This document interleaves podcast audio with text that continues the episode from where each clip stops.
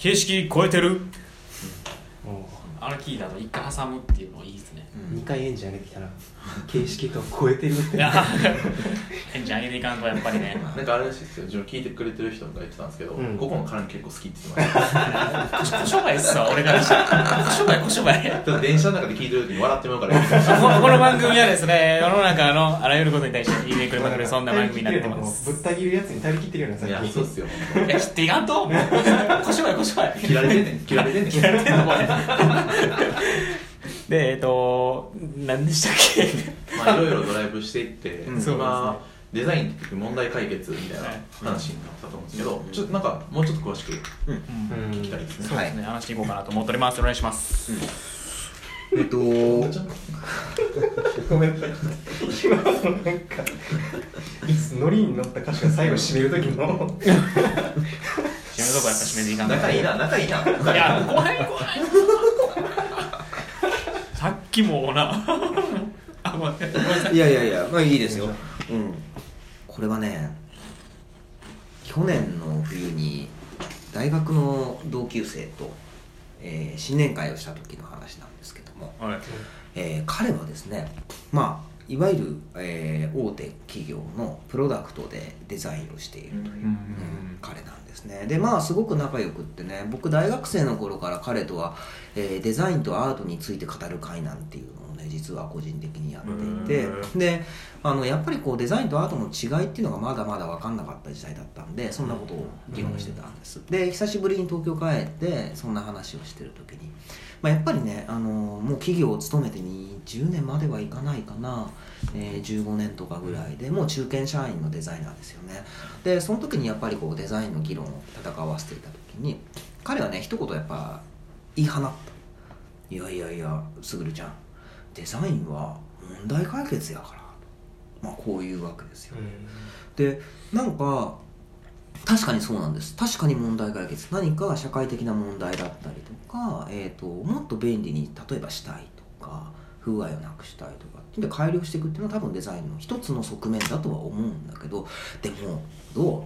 デザインがさ問題解決っていう一言で要約されてしまうとなんかこう無味乾燥した感じにならないかな。んかなほんまなんかそそれを話してて、うん。なんかその、まあ、建僕は建築学科で、うん。そっちでもまさにそこそこのテーマでしか見つからないわけじゃないですか、うん。問題解決、うん今なんかデザインももっとなんか、えー遊びみたいなフォーカスもあったりとかしてる中で、なんか僕らも作った資料をあるデザインやってる子に見せた時になんかすごい、えーびっくりしてて。っていうのもまあそもそももうなんかデザインがなんか下請けになりなってきてるなっていうのがすごい感じてる、はい特に僕の業種の方では、はいはい。でだから言われたことを作るみたいな、はい。言われたことに対してうん。それっぽいおしゃれなものを作るみたいな、うん。っていう方向になってはいはいはい。かなりそっちに誰でも作れるようになってるから。あすごくよくわかりますね、はい。それは、だからその中でまず僕らがクライアントの問題を見つけて、ででも僕らの中でその問題というよりかはクライアントの一キーワードとして捉えてるだけなんですよ、でそこからえーっと多分普通のデザイナーがするのは問題解決の話をしてそれで成果物を作ってお金をもらうって流れだと思うんですよ、でもなんかそれってなんかなんかマイナスからゼロになるだけうんな気がしてて、そこ意味あるんかなと思ってて、で僕らの中ではなんかその先の可能性をどんだけ見せてあげれるかみたいなことを一番重要視してやってて、結局だそこを浩平と2人で話したんですけど、それって建築やってたから思えることなのかなと思ってて、で建築って問題解決じゃなくてそれ建てた後にどんな未来を作るとか、まあ、余白を作るっていう言い方なのかなって僕は思ってるんですけどそうした時にあの、まあ、問題解決的なデザインじゃなくてそれを作ることによって、まあ、さっき浩平が言ってたようにどんな可能性を作れるのかっていう、それができて初めてデザインなのかなみたいな、うんなんかこの関わった意味みたいな作った意味ってうん。そこにしかないのかなっていう気がしてて。これ多分その2つの側面が仮にあるとして、1つはあのアップデートだと思うんですよ、うん。でそれは多分ソリューションの方問題解決をする方のデザインが、うん。えー僕はアップデートだと思ってうん。る、うん。でも一方でねあのイノベーションを起こすデザインもあるわけででそれが丸ごとデザインうん。この言葉に集約されちゃってるのでそれこそデザインの中をもうちょっと細分化してうん。敵をつけた方がいいような気もする、あうん。なるほどね。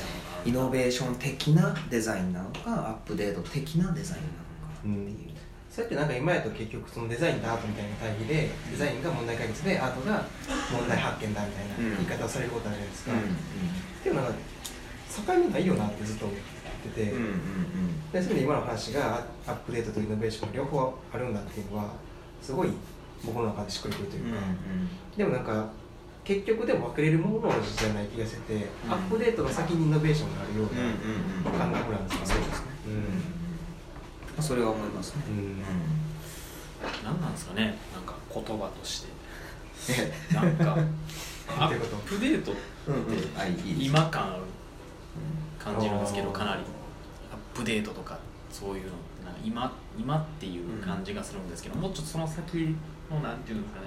それがイノベーションではないとはまた違う。また違う話てかあのその違うところに行けるような感じがしたんですよねその話の中で言うと。その的な的なって言ってたじゃないですか、うん。イノベーション的なとかアップデート的なって言ってたんですけど。な今は多分それ言語というかそういうのがないからこその的なっていうつけてたと思うんですけど、なんかなんていうんですかね。なんかありそうやなと思っててそこに。多分だからアップデートっていうアップデート的デザイナーが仮にあったとしますよね。で一方でイノベーション的デザイナーがいたとしますよね、うん。もうそれってすごく両極端なある意味では、うん。クリエイティブっていう分野においてはね、うん。あの両極端な話だと思う、そうするとなんかその間っていうのがもしかするとあるのかもしれない、うん。えっとスポーツでいうとなんだろう、えっと攻めと守りの間で例えばなんか、えっとバレーボールでなかったっけ？リベロとかボラあンチとかリベロとかボランチとかうん。そういうねうんあのポジショニングの人。でもチームの構成メンバーの一つだし、うん。えっとその人の、えー特化した役割があるわけじゃない。なんかデザインって一言で言うけどデザイナーって一言で言うけど、うん。その人がやっぱりどんなデザイナーなのかうん。ねボランチなのかオフェンスなのかディフェンスなのかわかんないけどなんかそこら辺はね僕きちんと体系化してもいい気がやっぱしますよね確かに時技ってみんな違いますもんね。違うと思うしでそれをちゃんと開示することによってうん。お客さんだって選びやすくなるでしょ確かに。そういう意味で今のデザインの分類が例えばプロダクトデザインとかファッションデザインっていう、いわゆるん。何をアウトプットするかだけで決まってるけど、うん。本当は違う置き方があるんじゃないかみたいな、そう切り方があるかもしれない、うん。だからファッションっていう分野でもプロダクトでも建築でもいいんだけどそれは縦割りじゃないですか、うん。じゃなくてもっとこう横に横断的にきな切り方？うん。あそれがうん。一つラジオなんですよ。僕らのはいラジオはがそこを目指してる部い分があって。なるほど。うん。だからなんか頼んでくる内容って、うん。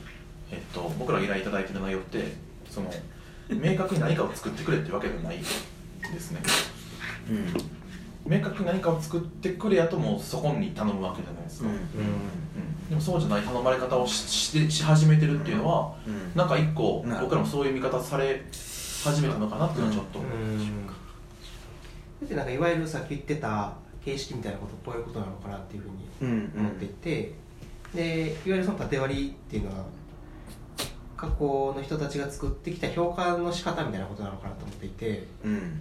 でそれを変えていく。で今ラジオが受けてる評価みたいなものってなんかファッションがデザインできるからいいとかそういうことじゃなくてなんかどんな考え方をしてるのかみたいなところで、あの新しい軸を作っていくコミュニティを作っていくみたいなことは、なんかその関係性を作ること以上に新しい評価の仕方みたいなことをうんうん。作っていこうみたいな意識がなんとなくあって、うん。でそこはなんかもうデザイナー自身がどんどん発信していかないとうんダメなのかなっていう、うん。で結局そうやって最初の話に戻って社長になりたいみたいな話とつながるなと思ってて、うん。ファッションデザイナーになりたいみたいなってあったりするじゃないですか、そこちゃうよねみたいなことをなんかどんどん発信していかないと何も変わっていかへんなっていうのは、でもデザイナーいらないんかなともちょっと思ってるんですよね。今昨今デザイナー不要論っていうね、うん。あの考え方あるよね、うん、デザイナーはいらないだから今の世間的に思われてるデザイナーがデザイナーなのであれば、うん。僕はいらないと思ってます、正直絶対いらない今やってるデザイナーの仕事なんか別にできるもんな。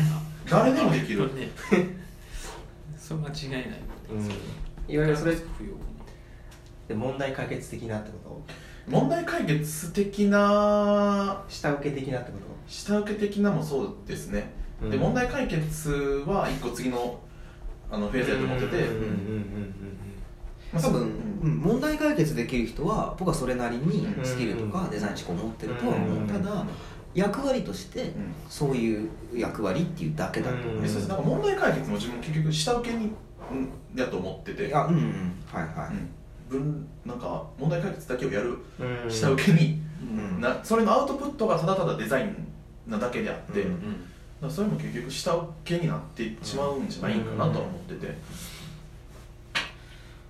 そうですね。なんかあのー、